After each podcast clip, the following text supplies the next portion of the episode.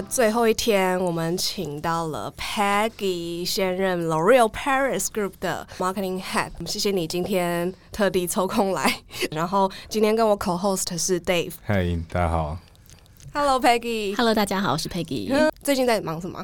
最近刚好年底嘛，所以对于明年的一些计划就如火如荼开始展开。虽然讲到二零二零已经年底了，但我们现在要 M higher M。Looking forward，因为今年其实的确是业界比较辛苦的一年了，尤其是 COVID nineteen，因为我现在在美妆的产业嘛，呃，COVID nineteen 对整个美妆其实是打击非常的辛苦的。但我觉得最重要的是你怎么去面对打击，然后你怎么样在明年可以站得更高。所以的确，我们现在都在看明年的计划。那 as personal life 呢？因为我记得 Peggy 好像每年这个时候就会开始计划去滑雪。对，今年没有办法了。对，非常残念。我看着阳明山好像一副要下雪的样子，很想把我雪板带台湾不行，台湾看不出来 Peggy 会是那种滑雪 type，对不对？我们因为我我的确很喜欢滑雪嘛，因为我觉得工作是让你的生活可以过得更有品质嘛。嗯，那滑雪这件事情，我觉得就是让你可以挑战你的身心的极限。嗯，而且我觉得它是一个很好的舒压，因为你知道滑雪就是在你速度速度啊，然后冲破你的极限啊，如何在跌倒中再站起来。所以所以是玩 ski 还是玩 snowboarding？我玩 snowboarding，超帅。因为他有一次就是跟你吃饭。catch up 的时候，你在跟我讲这件事情，然后我就跟你说，我也好想滑雪。所以当年就是去年底的时候，这个时候你有去，我就去滑雪。那你有，你有，那你有站起来吗？我当然站起来。我还记得我第一次是滑雪，然后从上面下来的时候太高了，然后我就是一直跌，一直跌，但下不来，然后一路跌下来，跌了一个小时。是是是，恭喜完成第一趟。对，然后就不敢上去了。不会，人生就是这样跌跌撞撞，但是还是想要去更高的地方嘛。哦，你最近的 plan 就是除了不能滑雪，然后除了不能滑雪之外，因为其实我一个呃，我的兴趣其实能动能静，就是动的就是滑雪，那静的就是我很喜欢弹吉他。因为我以前在学生的时候是吉他社，而且其实我弹的是古典吉他，就是原像是跳痛吉他四重奏，弹莫扎特，弹肖邦。哇，对，所以我今年其实，在八月的时候，有跟几个一起爱好。好弹吉他的朋友开了一个我们自己的演奏会。对，如果我们有这个荣幸，如果开 concert，对，然后我一张观，我帮你找观众。对对对，好啊。其实主要呃也是想多了解 Peggy，然后想要就是请 Peggy 分享给现在的呃想要进入这个 marketing 产业的人。那当初 Peggy 在进入行销的时候，应该说这个 position。小时候都有是你的 dream job 吗？呃，老实说，我小时候的 dream job 跟行销可能没有什么关系，但跟我们现在坐在这边很有关系吗。就我小时候想当广播主持人哦，对，就蛮适合的。可能有有练过吗？不然有些家里的长辈或者是亲戚或是老师都会说：“哎，你声音我觉得蛮适合去做广播，因为就是而且我现在比较磁性非常，咬字很清楚。”谢谢。对啊，对，这是我小时候广播还很红的时候，曾经想要当。对，呃，虽然没有走上这条路，但我觉得就是在说话的训练，因为小时候为了想要去。当不管是广播或是记者，就是我参加什么演讲社啊，哦，你都之类的社团，然后我就觉得很想要朝这方向前进。但 at the end 后来念到大学的时候，其实已经进到不同的科系，所以人生路就走到不同的路上。但是我觉得这个训练对于我在职涯也是还蛮有帮助的。对我正要说，嗯，那我们刚好聊到，就问了一下，就是 Peggy 是什么样的 major 科系？对，是经济系，我是念经济系。对对，那总会想从经济转到 marketing，因为还是蛮大的。一个差别，对，其实我的人生没有走的这么直接，就是我从经济系毕业之后，我其实也不是做行销，对我其实，在银行待了两年，对，那在银行呢，其实那时候我在外商银行做的是跟企业信贷相关的部门，那我的工作其实他就是在写一些跟企业借款呃的一些产业分析报告，对，Oh my God，对 对，然后其实我觉得做这个呢，并不是你做的觉得。不喜欢或者是没有成就感，而是当你跟同事们，大家我们中午去吃饭去聊天，大家就会说：“哎，你知道吗？今天央行又降息了几码？” 大家就非常兴奋，在讨论这件事情。好难想象你在做这件事情。然后我就发现，在这些 conversation 里面，我没有热情。对，大家在讲说，其实你听得懂，那你也可以搭上话，但你就觉得好像少了一些什么。所以那时候在银行待了两年之后，我就决定我要去再念一个 MBA，然后回呃，我去美国念 MBA。然后回来台湾之后，我想说，那我要找一个我真的是有热情想要从事的工作。那我觉得行销是我以前在大学的时候，其实我去管院修了一些课，我觉得蛮有兴趣的。然后它也跟我们的人生就是生活很贴。很很很相关的一个产业，所以我就回来台湾，从啊雀巢的权利开始来做进入行销的这个雀巢集团，对，就是所谓的快消品，快消品。对，那我就问一个，就是以新鲜人来说好了，他就很怕走错路，就像你这样子，从 A 走到 B 就走到 C，花了好几年，然后你可能在原本银行可能领还不错的薪水，然后几年之后又去做权利，又是不一样的，从从零开始权利，对，你会觉得。浪费很多路，还是觉得其实走的不同的路对你的人生有些其他帮助？其实我觉得人生就是一个不断的自我探寻的过程，嗯，所以我不会觉得说那两年对我来讲是浪费，因为你想，你人生可能在职涯上面你有二十年、三十年，嗯，其实你花点时间做自我探寻，我觉得更了解、更帮助你了解，就是你想要的是什么。那我。举个例子好了，很像你在交男朋友，你可能很难第一个男朋友 就是你结婚的对象，所以你透过不同的相处的模式，透过你跟不同的公司或者是不同的产业，你去了解他们在做些什么事情。其实我觉得也帮助你更了解自己。嗯嗯，对。然后随后你就哦待了各个不一样的快消品的品牌。对，当然这些公司的组织文化或者是人。其实都很不同，那当然中间应该也是经历了蛮多的跌跌撞撞。对，那想要大概了解，就是说 Peggy 这一路走来有碰到什么样子的挑战，是是你印象很深刻，然后你怎么 overcome 它？挑战其实我觉得一路上挑战很多种了。那我觉得跟 marketing 比较相关的一些挑战，就是当你出入这个行业的时候，因为你比较 junior 的时候，你可能对于很多事情，你有一些。比如说你有很高的 passion，比如说你要上新品，你要上广告，你要跟这些网红来沟通，就觉得说哦这些东西看起来好光鲜亮丽，很 fancy。然后所以我那时候人生就想说，我就是要做这些很好玩的事情。但老实说，在行销的这个行业里面，大概只有百分之二十是这些光鲜亮丽、很好玩的事情，但是有百分之八十是非常阿里亚扎很 daily dirty job 的东西。dirty job 对，比如说，比如说我们今天上一个新品，对，它可能就有国际的号码，大家都看过在。屈臣氏要刷条码，对，所以条码你印错了，你就要开始。印条码、贴条码，你要做好多细碎的杂工，就是其实才能够把一件事大家以为很在一个品牌很光鲜亮丽，其实背后要做的很 hands on 的东西很多。一本贴那个标签条码，贴标签是 marketing 的事情吗？还是 marketing 是包山包海的？好，包山包海。对，这就要来到我要呃请教 Peggy，就是可能有很多人不知道要进入 marketing 这个职缺好了，因为其实 marketing 涉及到很广，可能 marketing 下面会有 digital marketing、PR、product 等等，嗯。Peggy 可以大概就是叙述一下，就是。广义的 marketing 的组织大概会长什么样子？你觉得 marketing 它可以很包山包海，它可以非常专业分工，就像刚刚讲的，嗯，它可以分成 PR，它可以分成 marketing communication。有一些公司它专门叫 marcom，嗯嗯，marketing communication 就像刚刚讲的，就是上广告啊，找网红啊，找一些不同的行销管道。然后同时还有包括 product management，product management 就是我刚刚讲，包括它产品的上市，它要怎么样准备这个包装、这个印刷，它的定价如何，它跟 Product management 相关的。很多公司，它会把 product management 跟 marcom 分开，但大部分在 FMCG 就是在快消品的产业，它其实是合在一起的。那近几年其实有一个趋势，就是我们现在看到数位，其实它是不断的在翻新，一些新的技术或者是一些新的媒体的 touch point 出来，所以其实大部分的公司越来越开始把。Digital 跟数位相关，会成立一个专 team 去做 digital communication。嗯嗯。所以我们现在看到，其实这些很多不管就是有些 marketing 的公司，它是全部都包；有些是我刚刚讲到这四个 team，其实 even 是可以分开的。嗯。所以，所以其实是看这家公司它要怎么分。对。就是它要做多细，然后它这个它想把这个每一个分工要分到多细跟多大。是的，是的。OK，据我所知，L'Oreal 其实在 digital marketing 做算蛮前面的，是整个 marketing 的部分，就是 creative 这一块。是，对。在转型的时候，应该也遇到一些蛮大的问题吧？啊，就像刚刚讲，成立一个新的 team，然后做一些事情，这需要 communication 这些。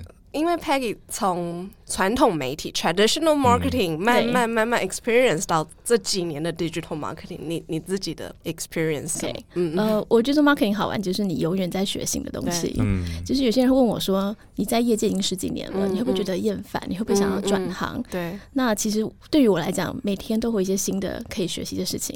像以前呃，我刚入行的时候，可能 marketing 我们以 marcom 来讲好了，我们只要做一支很棒的 TVC。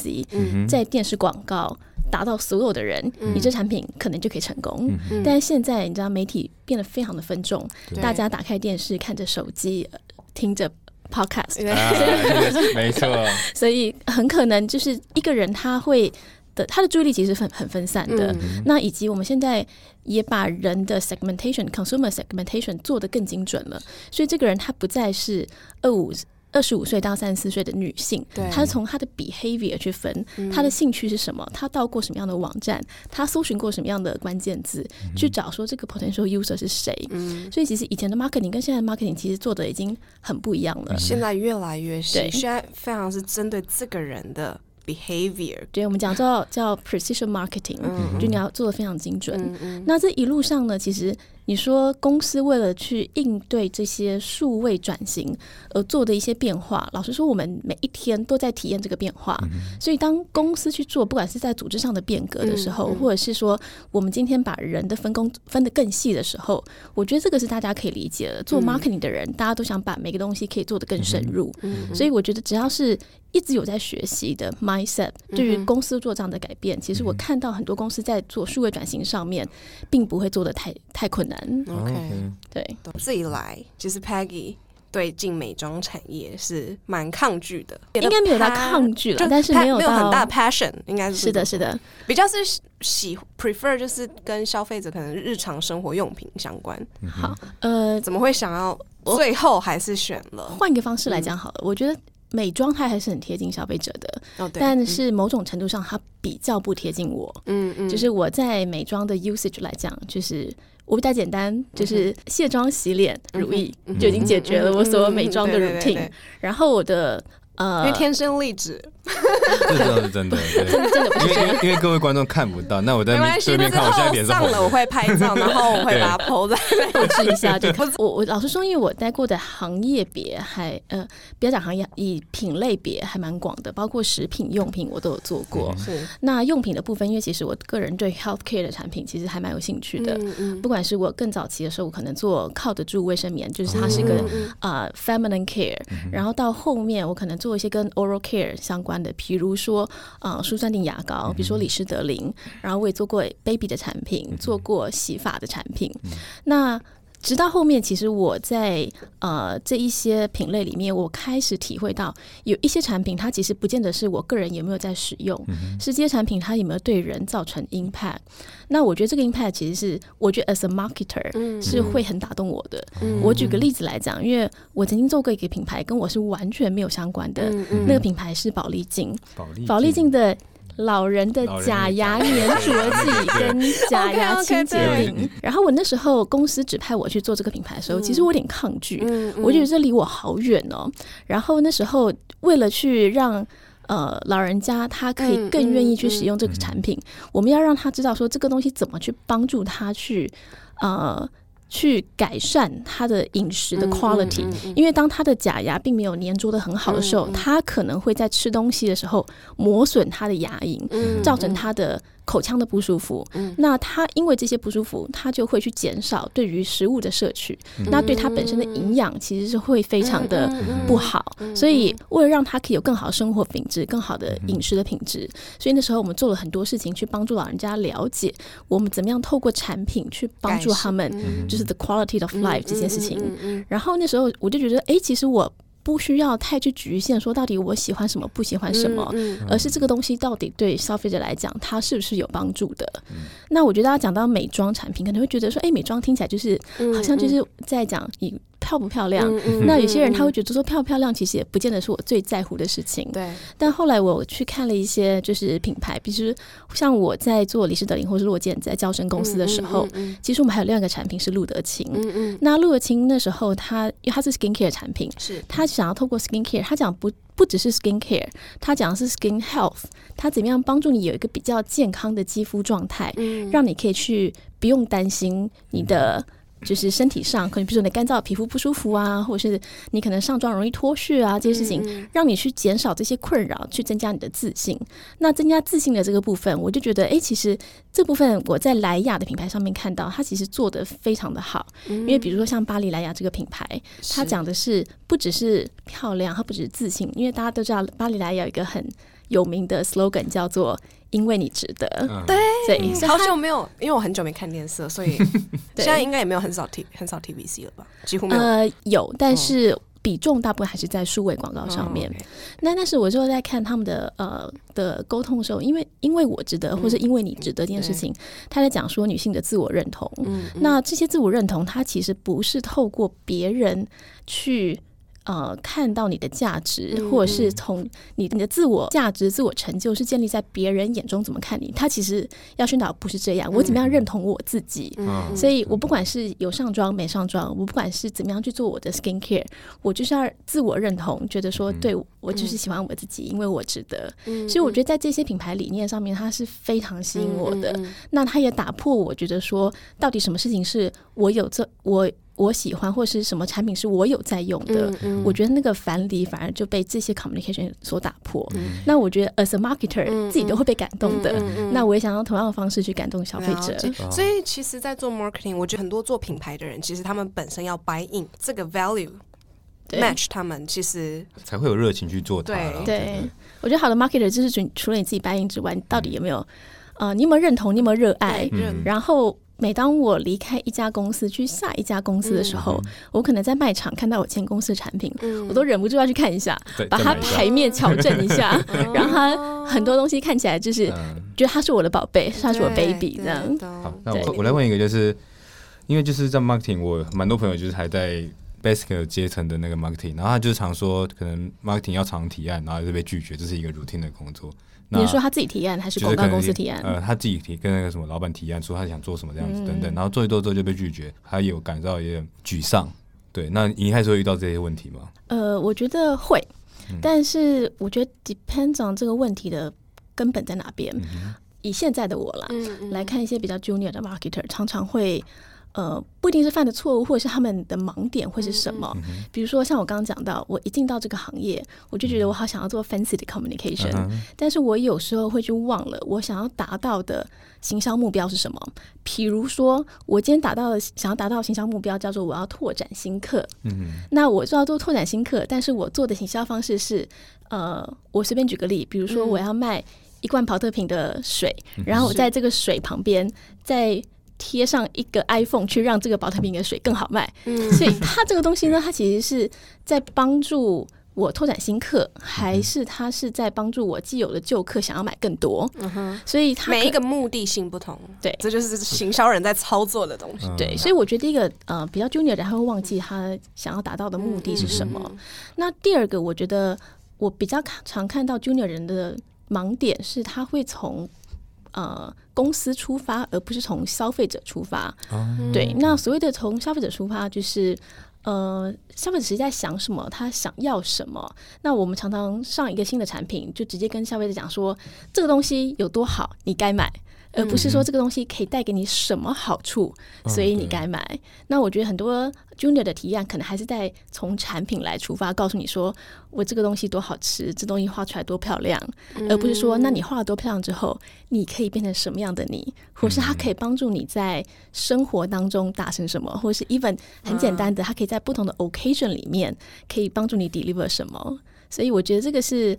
呃，行销里面其实很多很多，我们叫高大上，但是好像一副就是很呃高高在上，然后没有什么 connection 的感觉。你感觉好像就是讲一些。就是宇宙集体之生命那种哲学的东西，但实际上你如何去达到这个目标，到你可以落地的想法是可以串联在一起的，它才有办法可以达成一个很漂亮的 marketing 的 communication。那 Peggy 会不会觉得，其实嗯，以 Dave 刚才提的问题，会不会是因为他其实真的还 junior，还没有 experience 这么多，所以他们的想法就是有这么有限？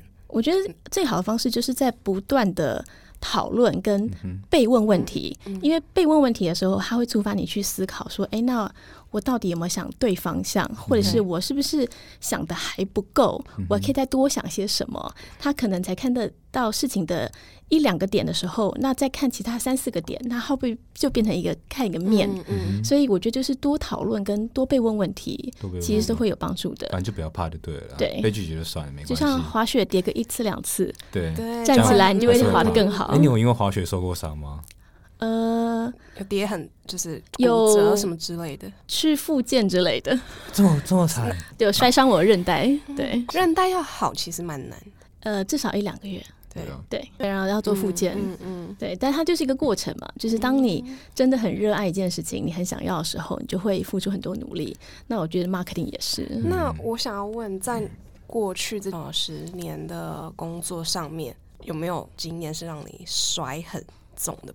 就是不管在工作的可都有印象最最深刻是什么样的 situation？我觉得都有，但是。呃，我觉得在 FNCG 会常常遇到一个状况，就是你会碰到不同的组织改组跟变化啊。对，这个我很很很能理解，因为我对那我自己经历过职涯里面有经历过四次的 restructure，对，在不同的公司都有。那我觉得。呃，在我年轻的时候去看组织改组的时候，我就会觉得公司在帮员工制造麻烦。就是我们已经做的好好的，为什么要去做改变？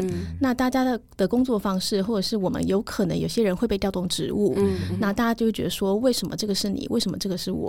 我觉得大家在面对组织改组的时候，都会有很多疑问或者是不满。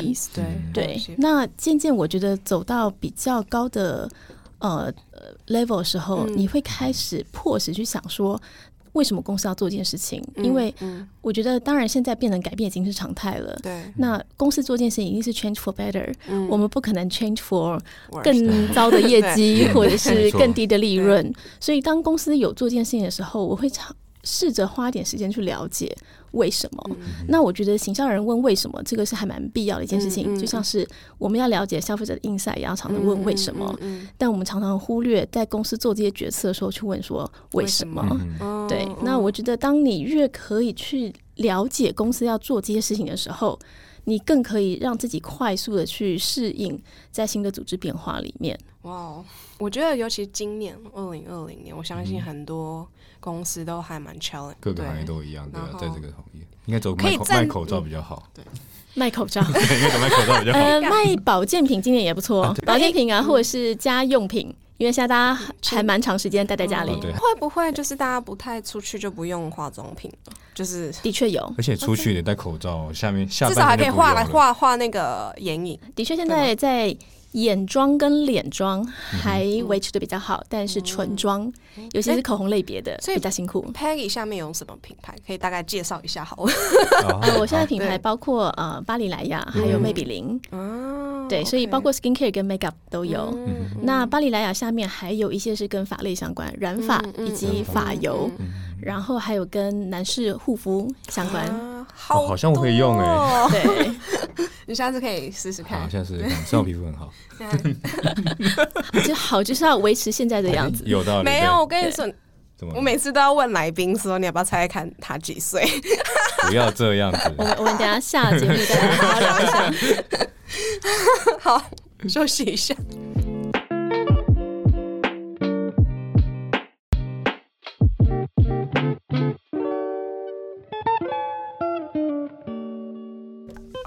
刚刚我们在 break，所以 Claire 我们的朋友现在在旁边在看，所以他刚才有提到一个问题，想要请教 Peggy，就是所谓的 marketing，marketing 的 process 在操作手法包含了哪些？因为对外界的人来说，他们对这样 marketing 以为只是在做下下广告啊、行销啊等等，就是比较光鲜亮丽的那一面。但是其实，在做 marketing 之前，有很多的钱。制作业要做，那也是 part of marketing 在做。那 Peggy 是不是可以跟我们分享这个很前面、很 initial 阶段到底是在做什么？OK，那这个可能跟大家有些在学校的时候会学过行销四 P 相关。那虽然现在可能不仅叫四 P，现在四 P 五 P 可能很多不同 P 对，但是一一切不要这么笑那么开心，笑的有点太开心。我我觉得它一切都是从产品开始。那产品，我觉得很多人会对于产品开发这个话题是很有兴趣的。那老实说，在台湾不见得每一个公司它都可以碰触到产品开发，因为有一些公司它是产品在国外就已经开发好，或者是已经设计好，它只是来台湾去做。刚刚讲到 Markcom 怎么样把它卖掉？那我还蛮幸运，就是有一些呃在台湾有做过一些跟产品开发相关的经验。那大部分跟产品相关开发相关经验会是食品，因为食品它其实口味是非常。在地化的，所以大大家喜欢什么样的口味，你不要说亚洲好了，可能连台湾跟香港都会长得不一样。所以当初我们在做一些产品开发的时候，我觉得当然第一个你会去需要去看说市场上它缺什么样的产品。那我举一个例子，我之前待过可口可乐这间公司，那可口可乐当初其实它有一个 vision，它想要成为台湾第一大的饮料厂商。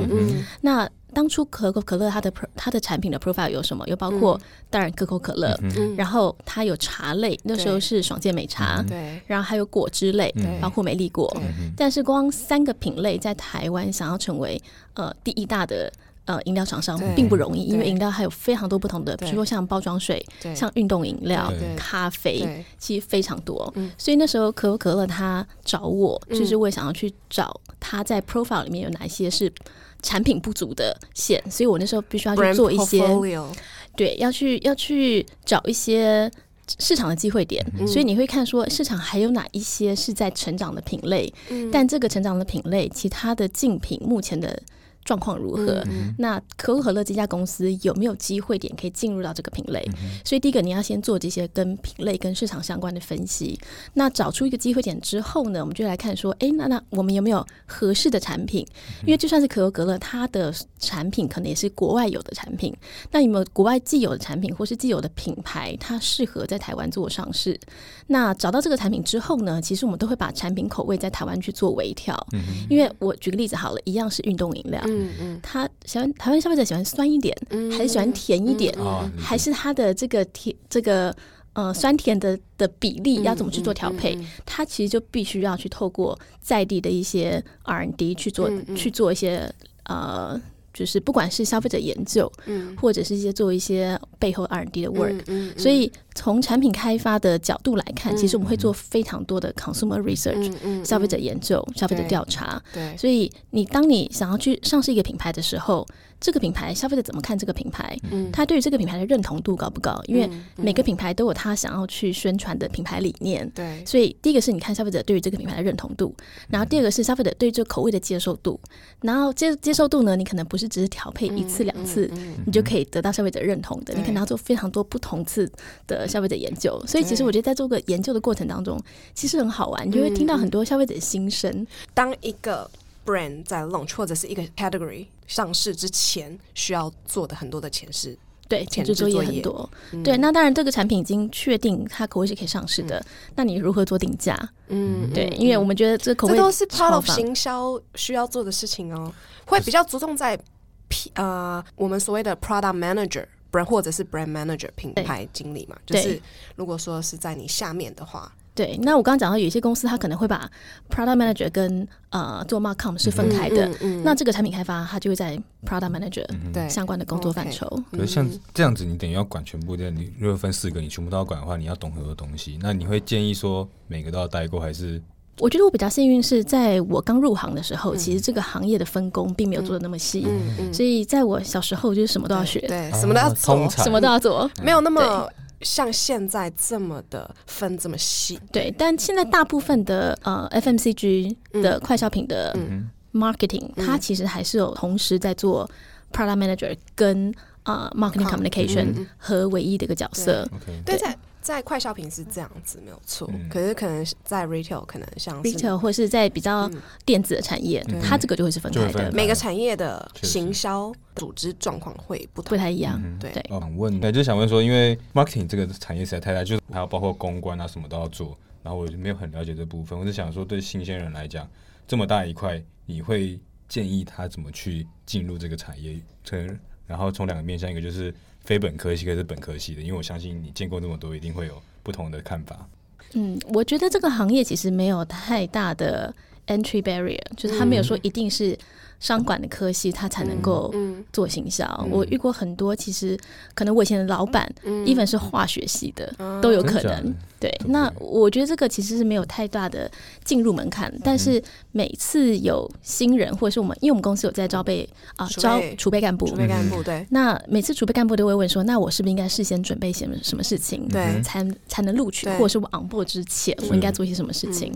其实我都会跟他们讲说，呃。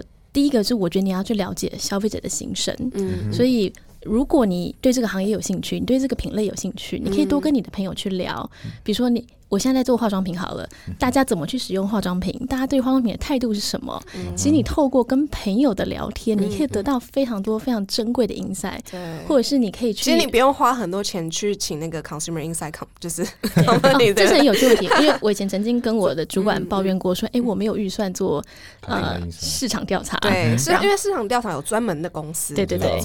民调嘛，就像民调那种感觉。是是是，然后呃，我那时候我老板就说，其实 consumer insight is everywhere。对，你可以去论坛看，你可以透过 social listening 看，你可以从你的朋友，其实也三五个朋友，他就可以告诉你很珍贵的一些呃。消费者的心声，所以你怎么样去找到这些不同的消费者心声？那我觉得它可以对于你进入这个行业，或是对于进入这个品类，有很好的一个 pre work。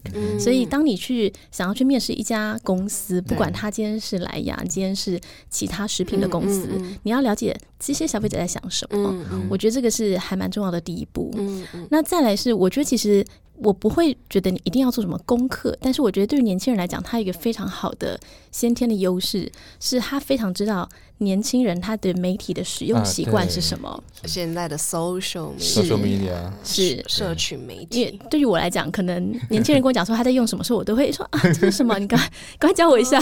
对，所以呃，我我举一个还蛮特别例子，是我我们现在其实很多公司都有在做关键字广告。嗯，那关键字广告当然现在 Google 是大宗嘛。对。那有一次我在跟一个二十几岁的妹妹聊天，她就跟我讲说，我其实不太知道为什么公司要买关键字广告，嗯，尤其是买 Google。的，嗯，因为我现在只要搜寻，嗯，我就只会在 IG 搜寻或者是 YouTube 搜寻，没错，没错。我说那为什么不在 Google 做搜做搜寻呢？她说因为 Google 搜寻出来的都是文章，她不喜欢看字。啊，这倒是对啊，对。现在年轻人越看图图片，对对对，你可能 Podcast Podcast 要搜寻，我觉得应该现在还是很很粗对。所以我觉得这些是很有趣的一些消费者行为，就是我们现在当然还是看到非常大众的比例去在做。Google 的关键词搜寻，但从现在开始的五年后、十年后会长什么样子？其实这群年轻人是个关键。那呃，我觉得如果是社会新鲜人，或者是二十几岁想要进入这个行业的人，他们对于这些媒体的使用习惯一定非常的了解。所以你怎么样在你很了解这些媒体使用习惯，给主管或者是给公司带来更多一些。很有趣的，不管是做法，或者是你可以提你想要做什么样的事情，我觉得它就会是年轻人很大的一个优势。嗯，了解。对啊，就是我想问，像 Peggy 他自己是一个主管嘛，对不对？然后你带这么多人，然后很多年轻人，你跟他会不会有那种 gap？然后你要去能够以你多十年经验理解他的想法，会有困难？还是你就是会坦然接受啊？当然，年龄的 gap 是必须坦然接受。但是当他们讲到一些我不知道的事情，你就要保持好奇心，对，就是快告诉我多一点，你们在想什么？那我觉得保持好奇心，它不代表就是会显露出你不懂，而是你你的好奇心会让你懂更多，因为你也同时在学习，然后你也是在成一成长。对，这是形象好玩的地方嘛？因为你一直在学，而不是你在重复的去做同样的一件事情。然后这样也是 That's why 你走在这个 industry 这么久的原因，不会不厌其烦的去，因为它真的很好玩，真的很好，每天都在学新东西，我觉得是不会腻了，对不对？对，像我之前在做 recruiting 的时候，我觉得蛮腻的，我必须承认，原因是什么？因为永远都在 recruit，不管就是三年五年，我都在 recruit 同同样 position。但我觉得这对于不同的人，他想要做的事情不一样，因为有些人他喜欢成为某一方面的 expertise，嗯那有些人他可能喜欢。他的触角是比较广的，所以你像你的工作，可能你的 expertise 就会比较深。嗯，是是很深，对，就一路跟你们成长。可能当时认识 Peggy 的时候还是 senior brand manager，对，brand manager 还 senior brand manager，一路到哇，已经三年五年后 marketing marketing director，其实我也蛮珍惜的，我觉得很开心看到你们。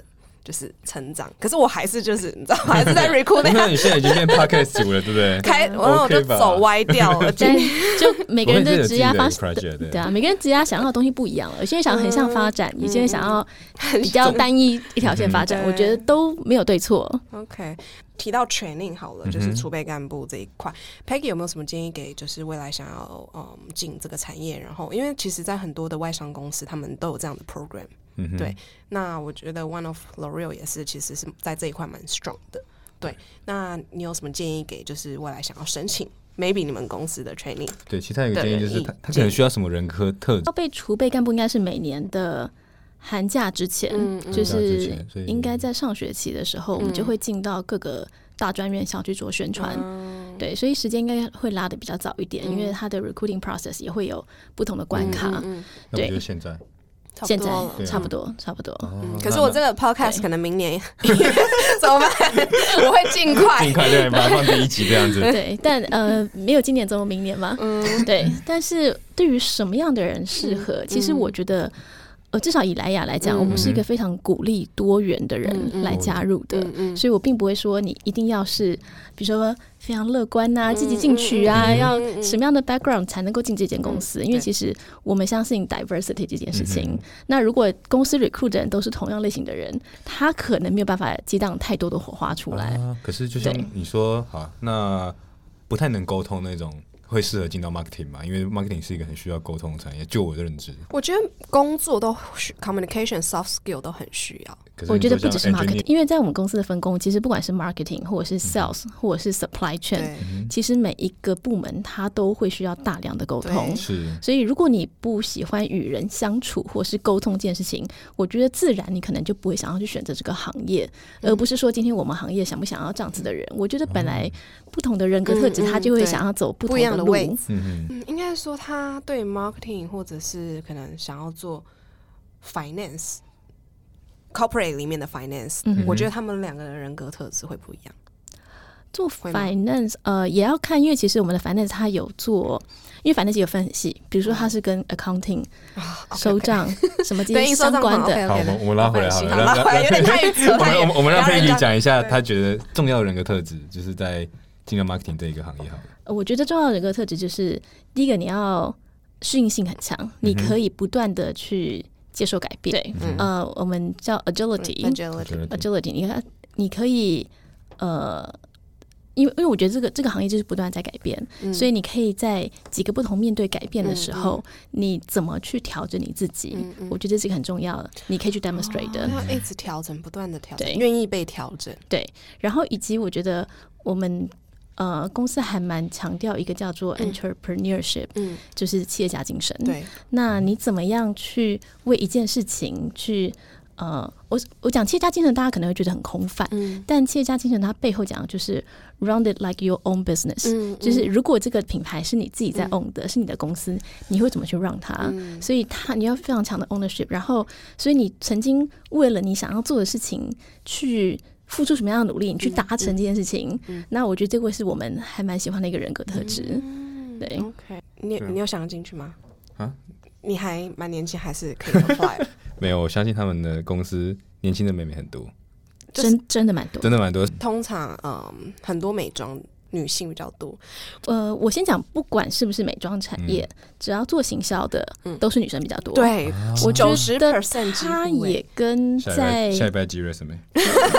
我觉得男生可能在里面会蛮吃我觉得，我觉得他跟整个就是因为。大部分会想要走行销，他可能都是文科的背景。那文科背景本来就是女生比较多，我觉得不可否认。他不是说今天这个产业他只想要女生，或是对对对，或者是对，我觉得他是刚好对缘由是这个样子。那你说男生做？做美妆会不会很奇怪，或者是会不会不适应？其实我看过还蛮多例子，是男生做的非常的好的例子。对我有看，嗯，那因为用男生的眼光去看女生，然后对，因为我觉得会不会是因为他是用不一样的角度来去做 communication？举一个例子好了，我觉得一切都还是回到 consumer insight 这件事情。你从什么样的方式找到消费者的心声是什么？就像是我当初去做。保利镜、假牙清洁镜，我也不是老人，我怎么知道？我怎么知道老人在想什么？所以我觉得，as a marketer，今天不管你做什么的产品类别，其实你做行销的思维是一样的。所以你说男生来做美妆，我觉得也是可以做的很好，只要你懂怎么去看 consumer insight。但是在 soft skill wise，在 people 这一块，因为女生。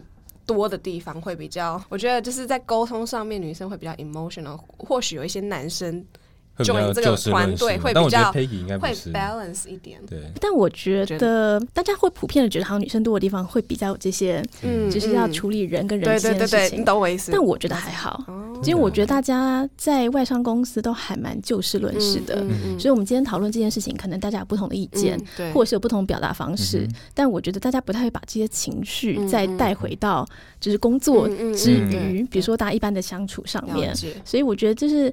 在外商这些事情分得很清楚，我觉得他也是非常，我觉得不会像大家想到说，好像是什么高中女生啊，勾心斗角，其实真的不会。OK，对。但外商会不会就是就是说不适合，就是看的也会？我觉得如果是在组织变革之下，的确可能会没有办法，fulfill 这么多的位置，他就必须硬。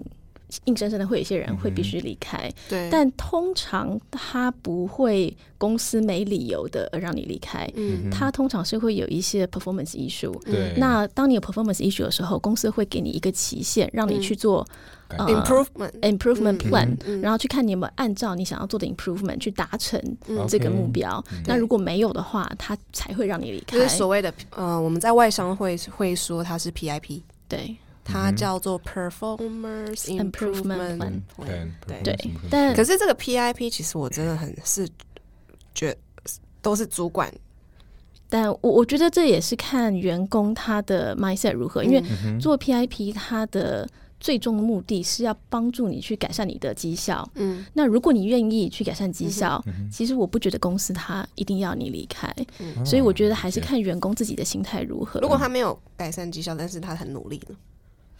那我觉得当初我们怎么去定这个 PIP 的 KPI，这个是双方同意的。嗯，今天公司觉得要定这样的 KPI，员工也同意，我们才会进行这个 PIP。嗯，sorry，sorry，让气氛那么凝重，会不会被剪掉啊？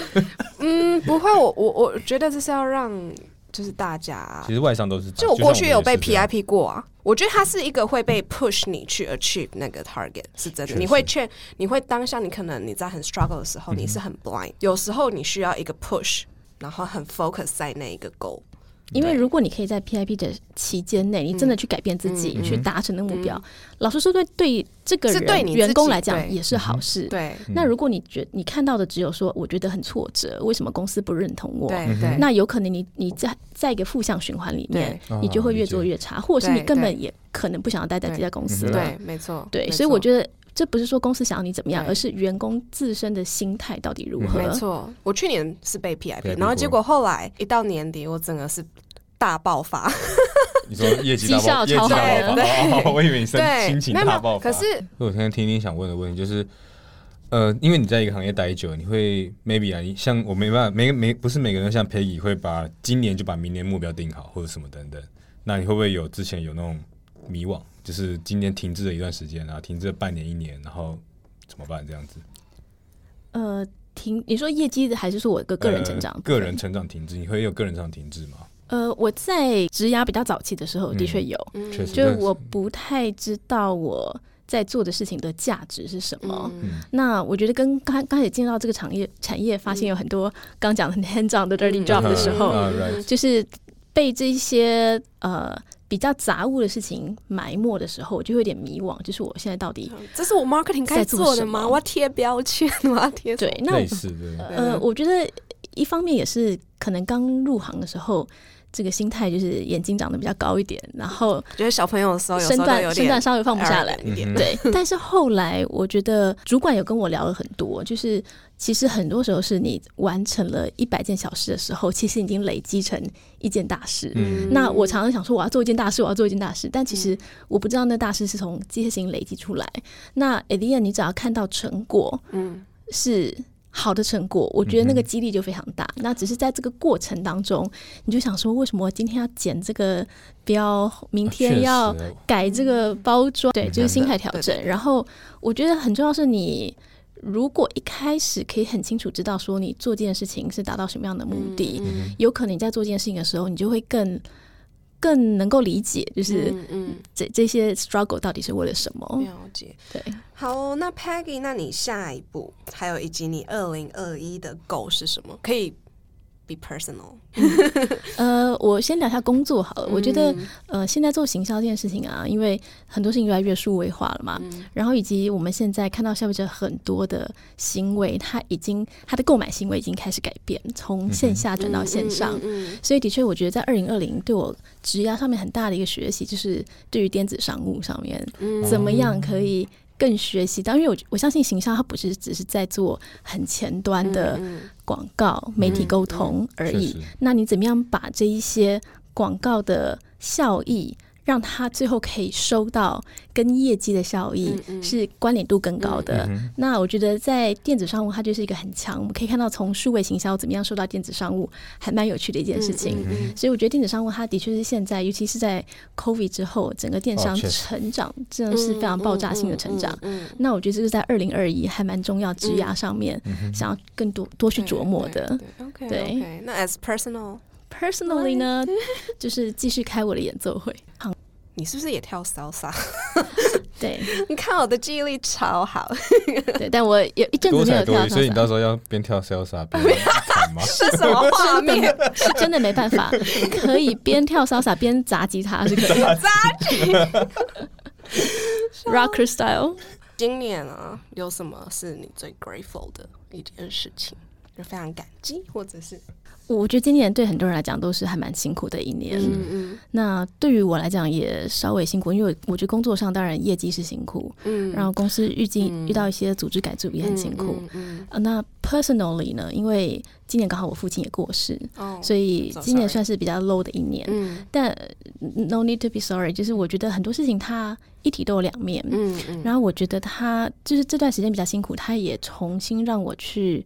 检视哪些事情对我来讲是重要的，或者是哪些东西是我应该我花太少时间，但是我应该你应该对我应该更花更多力气在这些事情。所以我觉得不管是工作上，或者是 personal，对于家人，对于很多事情，对于健康，我觉得。都让我重新去思考。那一直以来都是这么正向思考吗，还是后来突然什么？我的确比较看事情的。我我这样讲，我觉得事情都有两面，所以我觉得两面都要看。嗯所以当你在 suffer 的时候，你就想说，那这个背后到底意义是什么？那以及当你很开心的时候，你可能自己也要 watch out，说我可能有什么事情是没有注意到。所以我觉得事情是要看两面。好，谢谢 Peggy，谢谢 Peggy 姐，不会，谢谢你们，希望好，希望二零二一年大家都可以更好，谢谢，谢谢。